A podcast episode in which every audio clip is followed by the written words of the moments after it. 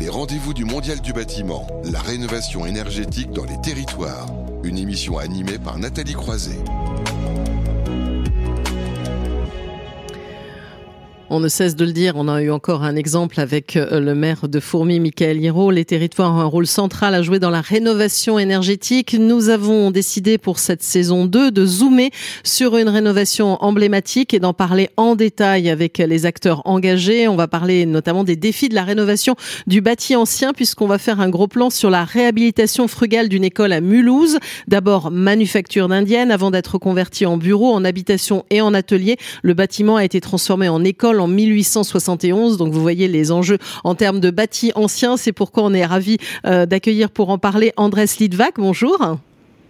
Bonjour. Vous êtes responsable, enchanté, euh, du groupe Bâtiment Construction au CEREMA euh, Sud-Ouest et en charge du développement du centre de ressources CREBA, un centre de réhabilitation bâti ancien. J'en parlais. Quelques mots supplémentaires pour vous présenter. Oui, donc euh, j'ai le plaisir donc euh, d'animer une équipe ici à Bordeaux qui fait partie du réseau de bâtiments du, du CEREMA, euh, qui est un établissement public qui travaille sur toutes les problématiques d'ingénierie publique sur l'aménagement des territoires. Euh, et donc, euh, comme vous le disiez, je, coordonne euh, un consortium d'une douzaine de partenaires, parmi lesquels Construction 21, qui nous a associés à, cette, animation, pour œuvrer dans le sens de l'accompagnement des professionnels à la réhabilitation responsable du bâti ancien, sujet de notre atelier. Mhm. voilà, donc euh, on va en dire un peu plus évidemment euh, euh, dans, dans, un instant et mieux comprendre les enjeux du bâti en chien. Et puis évidemment avec l'architecte hein, de, de, cette rénovation, Pierre Linde, architecte associé cofondateur de Format Urbain. Bonjour, quelques mots pour vous présenter de la même façon. Bonjour, bah écoutez, donc nous avons créé Format Urbain il y a quelques années, en 2006, et nous travaillons essentiellement effectivement au domaine de la réhabilitation, alors pour la petite histoire, moi quand j'étais lors des architectes, je m'occupais euh, de la formation justement et, et en essayant d'écouter tout à l'heure les intervenants sur le thème de la formation et sur le domaine notamment de la réhabilitation thermique. Voilà, donc euh, intervient dans tous les domaines des bâtiments publics, des bâtiments privés. On a une activité assez sur euh, la rénovation et la rénovation thermique en particulier euh, sur de nombreux bâtiments de logements ou de de réusage de friches industrielles, comme ici à Mulhouse, qui est, euh, euh, comme vous le disiez tout à l'heure, euh, qui a une histoire assez importante de domaine industriel et qui donc a un héritage assez important avec des grandes usines comme la SSCM, avec le site de la fonderie, DMC, dans lequel on s'est il y a très peu de temps, dans des bâtiments de 1929, et donc cette qui euh, retrace un petit peu l'histoire de Mulhouse, puisque d'une demeure noble transformée en atelier, euh, puis euh, en école, on est arrivé à, à, à, y travailler et voir comment on allait faire pour mettre ce bâtiment en usage en rive au XXIe mm. siècle. Alors vous allez en parler concrètement dans un instant. Peut-être un mot, euh, Andrés Lidvac, puisqu'on a vu hein, bah, un bâtiment euh, de la fin du, du 19e siècle. On va donner euh, un peu plus de détails dans un instant sur cette rénovation. Mais quels sont les enjeux, selon vous, du, du bâti ancien? Oui, en, fait, on, est sur, un, sur une équation à, résoudre avec plusieurs inconnus. On a le gros sujet, c'est la transition écologique avec euh, la nécessité de réduire l'impact euh, environnemental euh, des bâtiments. mais là, le, le, bâti ancien a des caractéristiques architecturale et une valeur patrimoniale euh, très importante euh, et, et, donc l'enjeu ici est de traiter à la fois trois composantes. Alors bien évidemment, euh, dans le cadre des politiques de transition écologique, c'est euh, l'impact euh, environnemental et énergétique. Euh, le deuxième, c'est celui de tout en préservant euh, la, les qualités architecturales du bâti, parce qu'il y a une réelle valeur patrimoniale dans, dans, dans, ce bâti. et, le, et le troisième sujet qu'on a tendance à oublier, c'est un, un sujet qui fait qui fait appel à une expertise, une connaissance pointue des bâtiments, c'est l'expertise technique, euh, parce que les, les, bâtiments en question, il faut, il faut, il faut apprendre à les, à les, à les comprendre, à, à, voir comment ils fonctionnent pour éviter des pathologies constructives souvent liées à, à, la, à, des problèmes de condensation et de migration d'humidité à l'intérieur de, de, de, de l'enveloppe des bâtiments. Et donc, ils font appel à une, à une, réelle expertise technique. Donc, il y a ces trois composantes de, d'efficacité énergétique et, et d'impact environnemental, de, de préservation du, du, patrimoine architectural et de bonne compréhension technique experte euh, des, des, des, questions liées notamment à, à l'humidité. Et, et, ça a peut-être été moins le cas l'humidité sur euh, sur cette école-là. Enfin, peut-être euh, tout à l'heure Pierre ah, pourra rentrer en détail. Il y a eu des soucis? il y a eu quelques questions. Il y a eu des soucis, mais, mais, mais, mais je, je, laisserai euh, oui.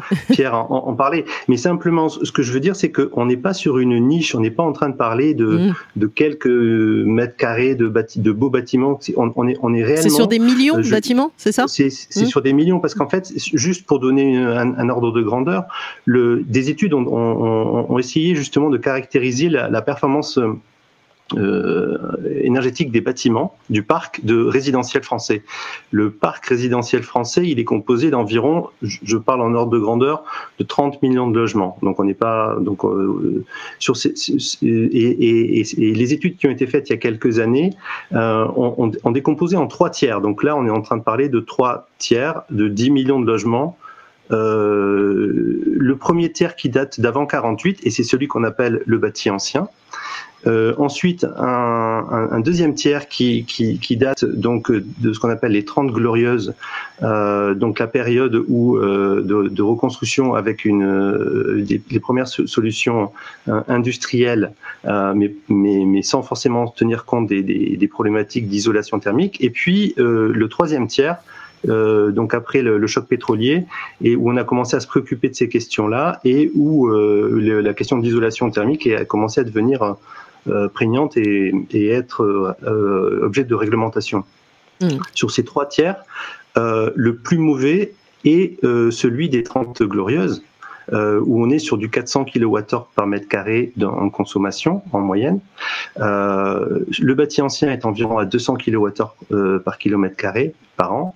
Euh, et donc euh, là-dessus, euh, et, et, et, et aujourd'hui, on, on, vise à, à, à, atteindre des bâtiments, notamment BBC Patrimoine et Finergie, qui, qui visent du 70 kWh par mètre carré par an. Donc on, on voit qu'il y a un gisement potentiel. On est en train de parler du, de, de, 10 millions de, de bâtiments, enfin de logements en France.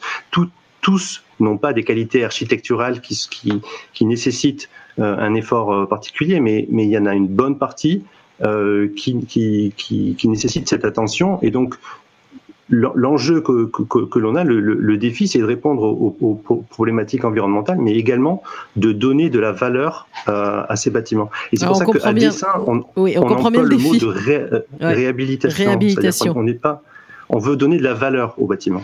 Alors on comprend bien le, le défi, on va le voir concrètement, et c'est pour ça que je vais me tourner vers euh, Pierre Linde, si je puis dire, pour euh, parler de, de, cette euh, réhabilitation, comme vous dites, réhabilitation frugale, d'ailleurs on, on, dit. Euh, il y avait un bâtiment quand même fortement dégradé, hein, c'est ça au départ? Oui, c'est ça. Donc, euh, lorsqu'on intervient sur des bâtiments anciens, effectivement, il faut avoir une analyse assez euh, approfondie de, de ce bâti pour essayer de hiérarchiser les, années. Alors ici, c'est un bâtiment euh, inscrit au monument historique, donc euh, double effectivement une, grande valeur historique et une valeur patrimoniale euh, forte. ce bâtiment était donc, comme vous le disiez, une, école de, depuis l'annexion de l'Alsace, un petit d'ailleurs. donc ça, qui a eu plusieurs euh, euh, dans, dans, dans, son existence. Et donc dans les années 4 il y a eu une grosse réhabilitation. Euh, et puis donc dans les années 2015 nous avons eu la mission de d'expertiser de, ce bâtiment de lancer une, une, opération de réhabilitation. Pourquoi? Parce que bah, d'abord des assez importantes dans le bâtiment. Des suspicions de, de tassement euh, intervenus dans les murs intérieurs et des, traces de pourrissement. Donc tout cela a fait que euh, ben, on a analysé le bâtiment, on s'est rendu compte que dans les années 80, la réhabilitation fait l'objet d'un traitement assez euh, drastique les façades en, mettant un, enduit étanche euh, à base de ciment on sait bien que, comme le disait mon, voisin tout à l'heure, la, problématique de connaissance, fonctionnement des transfert hygrométrique dans le bâtiment a une vraiment fondamentale, eh bien, ce, ce, ces inventions euh, précédentes ont euh, créé des désordres euh, au niveau des planchers, puisque l'humidité tous les jours à l'intérieur du bâtiment ne s'évacuait mur, mais était bloqué à la surface extérieure et donc rendait les murs de façon insidieuse en fait, puisqu'il n'y avait pas de problématique constatée pour les élèves, pour les enseignants, mm-hmm. mais en,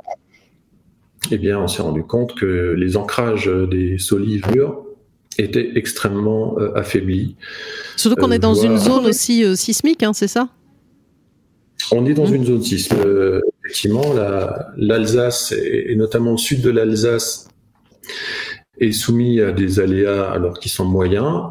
néanmoins, les, les, qui s'appliquent sont assez importantes. Alors, elles ne s'appliquent pas sur les bâtiments existants, mais lorsqu'on fait des modifications, évidemment, euh, on en profite pour regarder euh, tout ça. Donc, euh, si je développe, effectivement, c'est très intéressant de travailler sur ce bâtiment parce que d'abord, on avait un budget relativement contraint. On avait des enjeux. la ville de Mulhouse avait essayé de mettre des enjeux qui étaient ceux de la HQE euh, avec une, niveau d'excellence de la qualité de l'air. Des de consommation drastique. Euh, et parce que c'était un euh, bâtiment qui n'était pas ventilé, c'est ça précédemment. C'est un petit peu la problématique dont parlait Andrés Lidvac aussi sur d'anciens bâtiments. Absolument, mmh. comme énormément même des écoles construites dans les années 70, euh, dans les années 80, euh, on considérait le règlement sanitaire départemental et les règlements affectés spécifiquement aux au, bâtiments d'enseignement mentionnaient simplement d'ouvrir les fenêtres euh, toutes les heures, mm. ce qui évidemment n'est pas fait en hiver. Donc la production de l'humidité n'est pas absorbée, la production de CO2 aussi est, est dans les dans les salles et donc les enfants à partir de d'une. Euh, je pense qu'il faut à peu près 40 minutes pour que l'air ne soit vicié dans une euh, euh, fermée. D'autant que les rénovations qu'il y a dans les années 80-90, en changeant les fenêtres, en tartinant des fenêtres, c'est partout, ont étanché un petit peu mieux les bâtiments, sans faire de ventilation des catastrophes, des catastrophes insidieuses. Donc voilà. Donc, il y a eu cette problématique de traiter, pour euh, comprendre un petit peu les solutions, on a bien vu le bâtiment, hein, vous l'avez commencé à en parler, de traiter l'humidité, de consolider la, structure, aussi d'isoler efficacement, c'est ça pour mieux comprendre les travaux qui ont été réalisés euh, sur cette réhabilitation tout à fait. Donc euh, sur la structure, on s'est rendu bâtiment, c'était affaissé dans les parties centrales de, de 10 cm. Donc le plancher avait été incliné, ils avaient été réparés dans les, années, dans les années. Et donc la décision a été prise de renforcer la structure des, euh, du, des, des micropieux sous les fondations pour stopper la descente du bâtiment. Euh, après moult réflexions, euh, réflexions euh, nous avons décidé de laisser les planchers bois par des planchers poutrés lourdis. Alors c'est un petit peu un crève-cœur parce que ces, ces, ces grandes solives de, de 10 mètres de large euh, de, d'épicéa poussé euh, euh, à la fin du XVIe siècle, du XVIIe siècle, pardon, c'était quand même un crève-cœur de les enlever, mais elle n'a de tenue dans les murs. Donc, par ailleurs, donc le remplacement de ces planchers, de stabiliser le bâtiment et de le rendre sismique. En tout cas, le MIB, le bureau d'études structure concept de Mulhouse a, a, les calculs de simulation pour que le bâtiment soit, euh, soit installé euh, au risque sismique, ce qui n'est pas simple dans un bâtiment existant. Ensuite, dans notre bureau d'études IBO, euh, a, a, regardé les, tous les phénomènes de, de, migration de l'humidité, de sélection des isolants, euh, on est, je vous rappelle, en 2015. Euh, donc là, on avait choisi très classique de laine de verre avec euh, des pare vapeur et une euh, euh, soignée avec de frein vapeur. Enfin, je vous passe tous les détails pour qu'en fait, on n'ait plus de risque de, de, de tension d'humidité par les murs, c'est-à-dire une bonne respiration. Donc un remplacement complet qui avait été cimenté dans les années 80 par un enduit à la chaux, en attache avec la drac avec laquelle on a choisi les granulats, choisi le pour trouver une teinte naturelle sans aucun adjuvant. Euh, pour la petite histoire, on avait aussi cherché un enduit, euh, un enduit à la chaux, mais avec des, des éléments de liège à l'intérieur, essayer d'avoir une petite rupture de pont thermique sur, sur les isolants. Il y a eu beaucoup de recherches pour que l'équilibre entre la économie et la performance soit, soit la meilleure possible et pour que euh, on, atteigne les objectifs du maître d'ouvrage. Euh, la ventilation, euh, on a choisi de, de, réaliser une vue en, avec deux grosses doubles flux qui, qui permettent de, de gérer les introductions d'air et d'atteindre les, les, renouvellements prescrits par le maître d'ouvrage, en tout cas d'aller au-delà de la réglementation pour que les enfants soient en bonne santé et, et possible puisqu'à la qualité de l'air, c'est un petit peu ça quand même. Euh, voilà, on en parle aussi euh, très récemment avec euh, où la nouvelle prescription de, du gouvernement, c'était d'ouvrir le train. Mhm. Une centrale le fut bien faite avec des débits d'air suffisants, on permettrait de, se passer de l'ouverture des fenêtres. voilà. Peut-être un commentaire justement d'Andrés Lidvac sur cet aspect qualité de l'air qui j'imagine doit être majeur dans les dans les enjeux de, de, de bâtis anciens. Bah, en fait, euh, c'est majeur parce qu'effectivement, euh, bah, comme on le disait, il y, a ces problématiques de pathologie constructive qui peuvent être induites. Euh, mais juste, enfin, mais ça, ça, aujourd'hui, ce, sujet-là, j'ai l'impression que c'est pas forcément le sujet prioritaire et que une, grande partie de, de, de, de la profession euh, ne le regarde pas forcément à sa, sa, sa, juste valeur. Mais pourtant, on en a fait, un débat entier en disant qu'il y avait quand même une vraie problématique. Peut-être aussi avec le Covid qu'on a traversé, on a bien compris. On nous dit d'ouvrir les fenêtres, d'aérer. Enfin, on a bien, compris qu'il y a un enjeu. Mais, mais, mais, mais, avant de parler de des pathologies constructives et des risques de condensation dans les murs liés à un mauvais renouvellement d'air, aujourd'hui, les conditions sont toutes réunies parce que ça fait deux ans qu'on passe notre vie à euh, porter des masques. Enfin, si on n'est pas sensibilisé à la problématique de la qualité de l'air intérieur par rapport à notre propre santé, on ne le saura jamais. Ça, c'est le premier point. Le deuxième point, ça fait 20 ans ou même 30 ans que des études sont publiées euh, sur le coût de la, de la qualité de l'air intérieur euh, à l'échelle macro euh, d'un pays. Ce coût, il se chiffre en milliards euh, d'euros ou de dollars pour des, pour des pays comme la France. L'Observatoire de la qualité de l'air intérieur a, donc, a, annoncé un coût de 19,5 euh, milliards par an euh, pour un pays comme la France. Il y a des, des, des études au niveau euh, des, des, pays scandinaves, au, au, au niveau de, de, de l'Amérique du Nord qui, qui, qui, chiffrent, qui arrivent à des, à conclusions similaires où on est en, en, ordre de grandeur des dizaines de milliards d'euros, de, de, dollars qui, qui, qui que coûte à la société le, le, mauvais traitement de la qualité, la, non-gestion de la qualité de l'intérieur. Donc aujourd'hui, je dirais, euh, avant de parler euh, de ce risque de pathologie, euh, je, parlerai du risque sanitaire et, euh, pour les occupants et, je dirais, enfin, pour moi, la seule manière de, le, premier levier, c'est d'aborder la question en, coût global.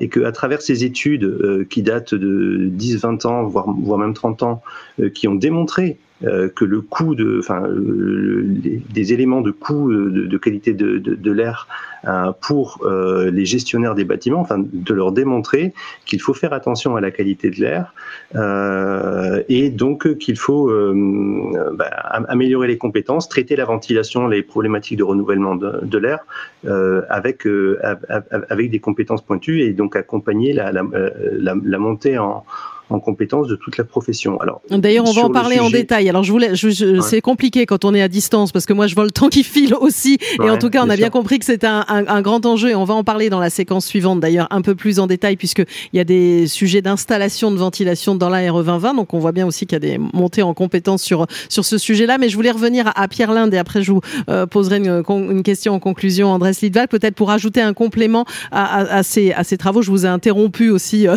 pour pour passer le relais à Andrés sur le sujet de la qualité de l'air dont vous étiez en train de parler.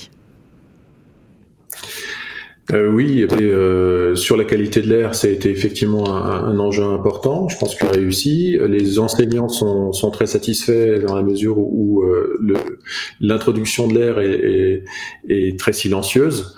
Euh, c'est aussi une question de bon dimensionnement des installations, euh, avec des, des, capacités de maintenance euh, bien bien liées, c'est-à-dire que les, les, réseaux sont accessibles, complets et nettoyés.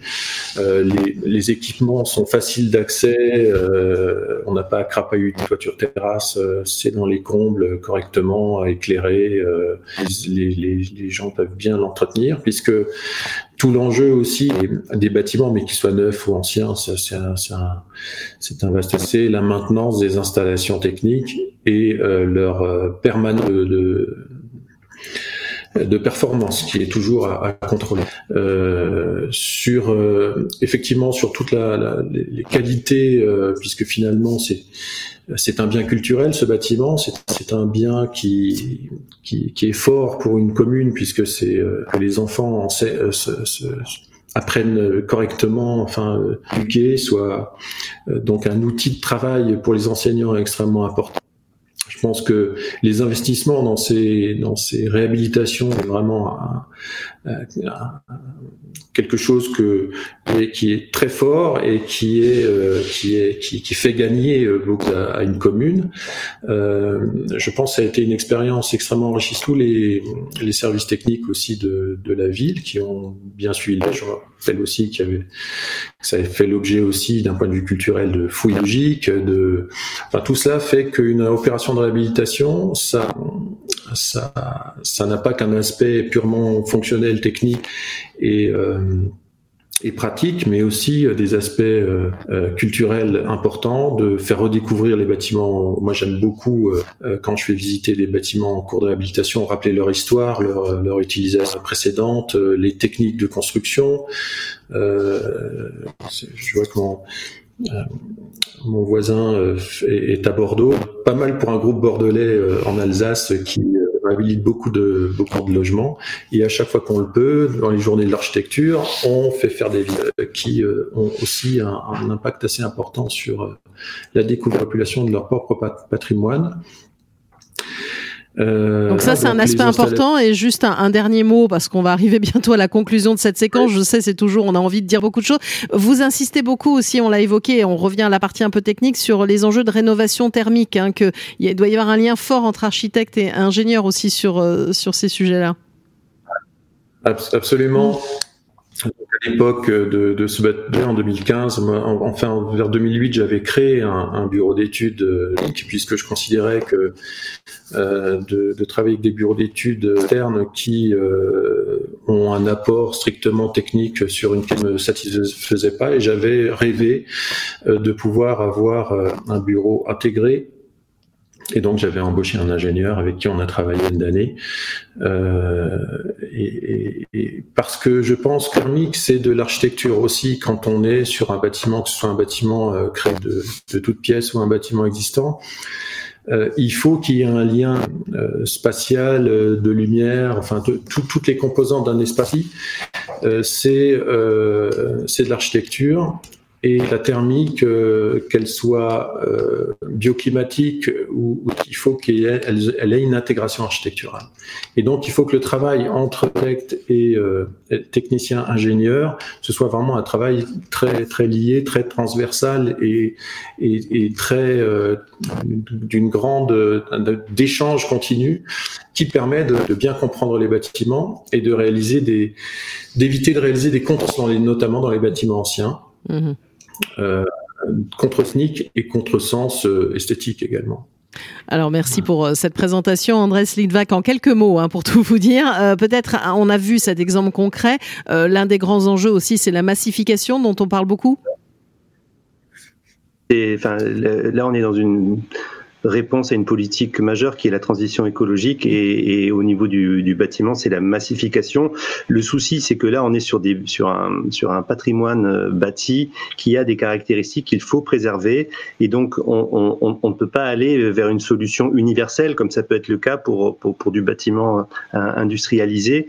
Donc en fait, le, je, dirais le, le, le défi, c'est d'accompagner la, la, montée en compétences euh, et de massifier la compétence pour pouvoir trouver euh, les réponses euh, au cas par cas euh, avec, une expertise euh, vraiment très forte sur, sur les trois domaines sur lesquels euh, Créba s'efforce de travailler. Et c'est ce que ce que l'on veut faire à travers le centre de ressources Créba donc que vous pouvez visiter sur internet creba.fr, euh, où on met à disposition un certain nombre de ressources, d'études référencées, de retours d'expérience. Donc euh, le, le, retour d'expérience de l'école de Mulhouse est, est, documenté, euh, des outils d'aide à la décision et surtout une charte, euh, une charte qui, qui, qui, explique les recommandations aux professionnels euh, pour pouvoir mener de front ces, ces, ces trois problématiques euh, donc évoquées précédemment et qui sont selon nous, euh, le levier pour, pour accompagner cette massification des compétences. Et alors, vous voulez juste euh, attirer l'attention sur un colloque hein, bientôt le 29 mars, c'est ça, en quelques, en quelques instants à Toulouse. Bah, on, on, on, a, oui, on, on le, le, le, CREBA existe depuis 3-4 euh, ans et il y avait pour habitude d'animer un colloque national euh, chaque année. avec la période de Covid, on, a, on a été euh, de changer notre stratégie où on a fait un cycle de webinaires que, que vous pouvez voir sur le sur, le site en replay. Et là, donc, euh, on aura la joie et le, le bonheur de retrouver euh, donc euh, dans un format en présentiel à Toulouse le 29 mars sur le sujet de comment créer les conditions favorables à la rénovation, à la réhabilitation responsable du, du bâti ancien. et donc, n'hésitez pas à aller sur sur notre site à la rubrique événements pour pour, avoir le programme du, de ce colloque et on sera très heureux de vous y retrouver. Ben merci beaucoup. Alors c'est toujours la difficulté de l'exercice. Il y a beaucoup de séquences. Chacun a envie évidemment de développer longuement le sujet, mais on va aller sur le site du Créba. On a bien compris et euh, ne pas hésiter hein, pour ceux qui le souhaitent. Euh, ce colloque le 29 mars à Toulouse. Merci Andrés Lidvac, responsable du groupe bâtiment construction au CEREMA Sud-Ouest et donc euh, en charge du développement du Créba. Et merci à vous Pierre Linde, architecte associé, cofondateur de Format Urbain. On va justement parler tout de suite de qualité de l'air intérieur et des installations de ventilation la séquence décryptage réglementaire.